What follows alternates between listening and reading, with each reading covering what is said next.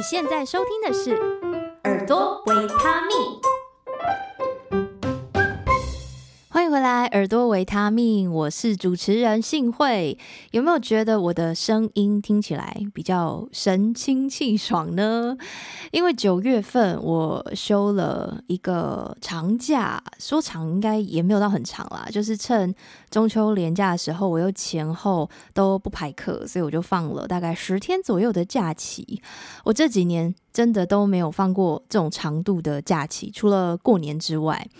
那以前还会出国嘛？那如果出国的话，可能就是一周到十几天都有可能。那这两年因为疫情都没有办法出国，然后呢又不是上班族，因为上班族会随着年资的增加，那你每一年也会有年假，那你做越久，年假就越多。如果你像我一样是比较偏向自由工作者，就是呃上课啊，或是接案。那你跟我的心情可能就会还蛮接近的，因为你休假就等于是没有在赚钱，所以呢，你要发狠休假一段期间，真的是需要一点点心理准备。所以我今年就一直处在这样子的犹豫里面，要休假啊，不要休好了，可是好想休假，还是不要休好了。那我在两三个月以前，我就规划好说好，不管反正九月中秋节的时候，我就要来休一个连假，然后就是把课先排开，也不排其他的行程进去。然后呢，我又加码，我帮自己报名了自由潜水的课程。那因为到时候要去上课嘛，所以就不会再犹豫不决，或是到时候又反悔说啊，还不要休假，我还是上课好了。那为什么会去报名学自由潜水呢？其实没有什么很强大的理由，就只是纯粹我想要去体验一件跟我平常生活完全无关的事情。因为事后我想想啊，我原本最大兴趣真的就是唱歌。那现在唱歌变成我每天工作都要做的事情。其实这几年我也不曾再跟朋友到 KTV 去唱歌，然后我就发现自己好像没有兴趣了。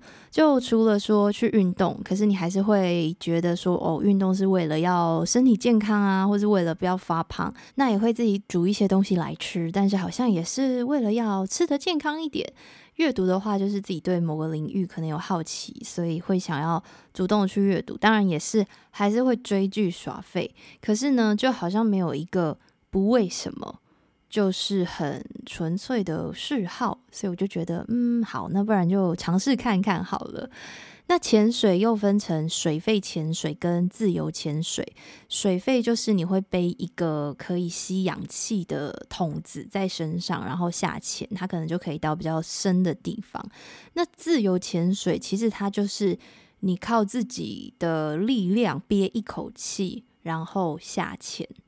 那它既是一种可以说是极限运动，因为像世界纪录还是会有那种自由潜水，它可能可以潜到一百米的这种情况，那种情况就蛮极限的。当然，我们是没有要追求那么极限，我们就是一种休闲的自由潜水，你可能就可以到海里去啊，可以看看鱼，看看生物。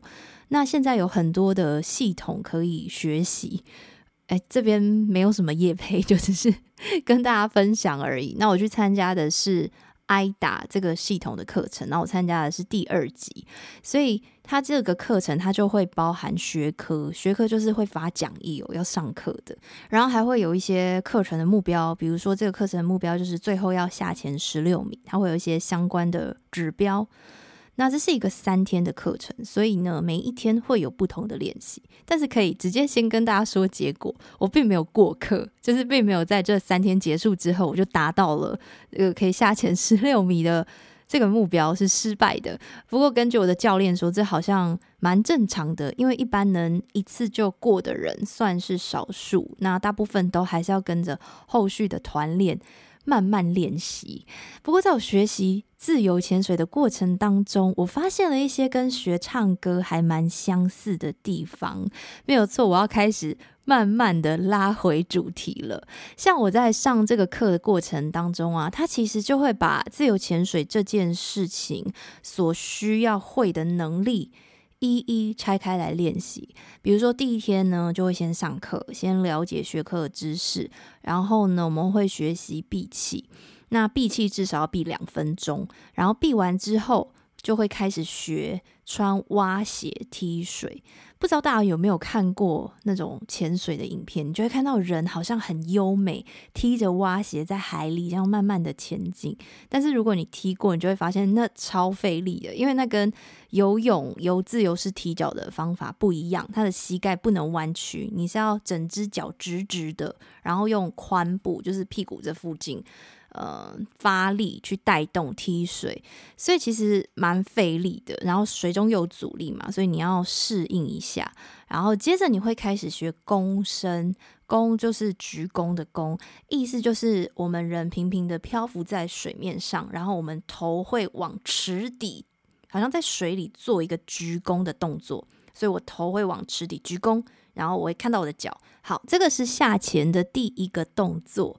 再来就是平潜，平就是平凡的平，潜水的潜嘛。那你如果躬身有成功的话，其实你大概就会在水里大概一两米的地方。那平潜就是指我要维持在池底，然后踢蛙鞋游泳，没有飘上来，没有再飘回水面就对了。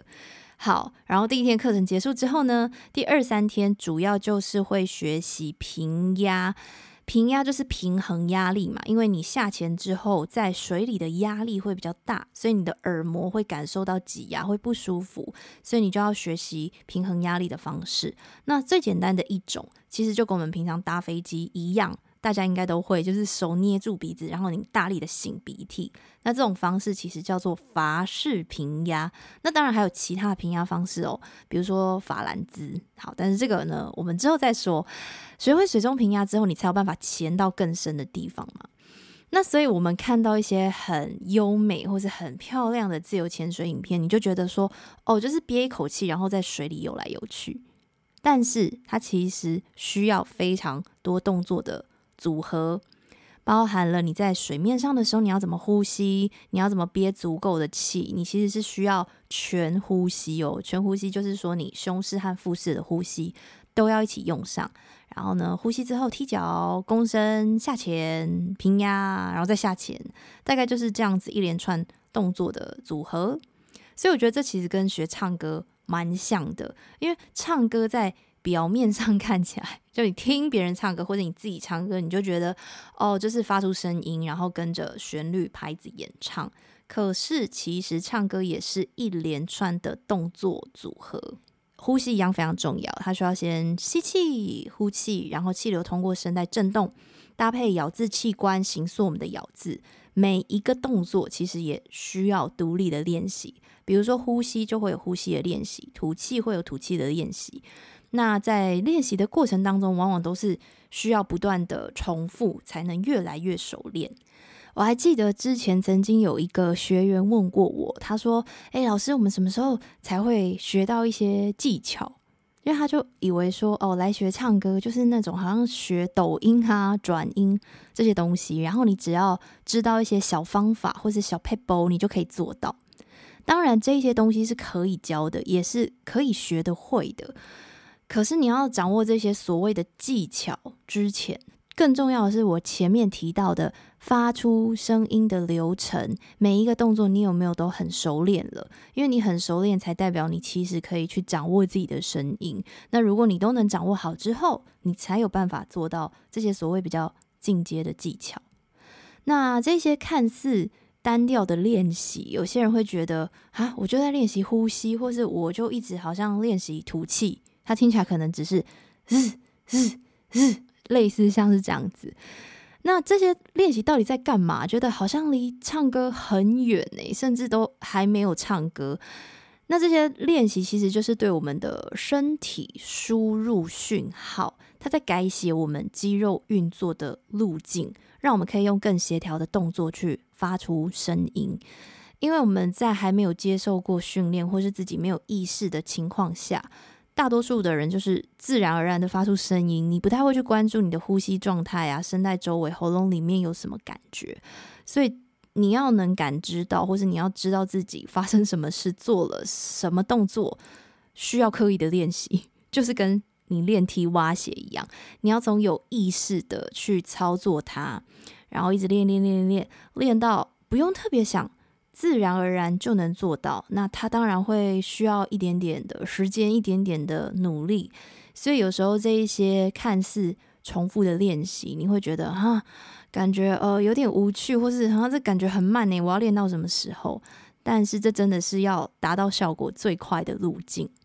其实如果回到刚刚我叙述的这个。自由潜水的过程就好像变得很好理解了，对不对？因为你不会幻想说自己跳到水里，然后你就突然会整套动作，然后动作还很优美。可是好像变成唱歌就没有这么容易的被理解，因为就算说你原本唱的方式不对，就是没有到很协调，或是你没有很讲究，其实你还是可以唱。所以我们会很习以为常的觉得我们已经会这件事情。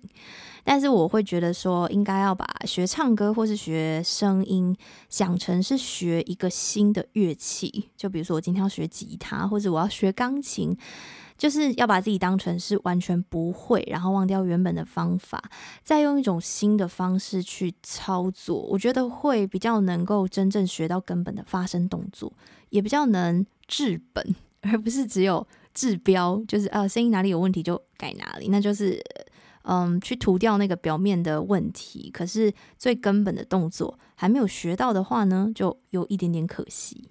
不过虽然说这一次潜水的课程我没有达到过课的目标，就是没有通过，但是我觉得我还是学到蛮多的。比如说在下潜之前会先上课嘛，那他会讲解我们的呼吸系统。因为自由潜水就是靠憋一口气下潜，所以你要怎么呼吸、怎么闭气就很重要。然后以及危险也要注意嘛，就是说真的缺氧的时候会有什么反应，他都会讲清楚。所以就让我更熟悉我们呼吸系统的运作。因为对唱歌来说，呼吸系统。也非常的重要嘛，对不对？比如说我们常会提到的腹式呼吸，那腹式呼吸其实就是当我们的肺部，我们的肺部就是在我们的胸腔，你可以想成它好像是两颗气球。那随着你的气灌满的时候呢，我们的横膈膜，横膈膜就是在胸腔跟腹腔中间会有一大片肌肉，那我们的横膈膜就会下降。因为你想要肺膨胀了嘛，所以横膈膜下降，那么肚子就会凸出来，所以我们就称这种呃呼吸方式叫做腹式呼吸。那往往我们会把它比较想成是单向的，就比如说我们会很在意说哦肚子有没有凸出来。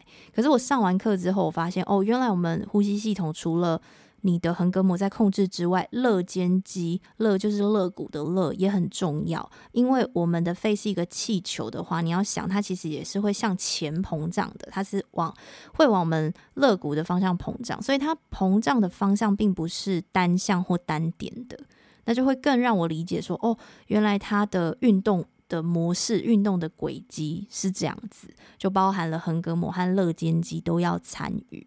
那我刚好提到说，呃，你要闭气下潜做的全呼吸，就是指腹跟胸都要一起参与。通常都是腹会先凸出来，感觉已经充满空气，然后胸再跟着整个提起。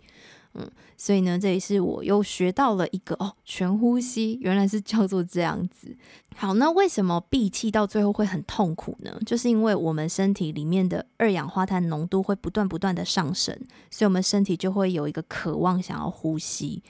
所以在潜水当中，你为了让自己体内二氧化碳浓度上升的速度变慢，保持放松就非常重要，就是不能有太多的杂念。因为光是紧张，然后光是你脑中闪过很多的想法，它都会让二氧化碳的浓度上升。所以，就有些人会形容说，自由潜水很像是动态的冥想。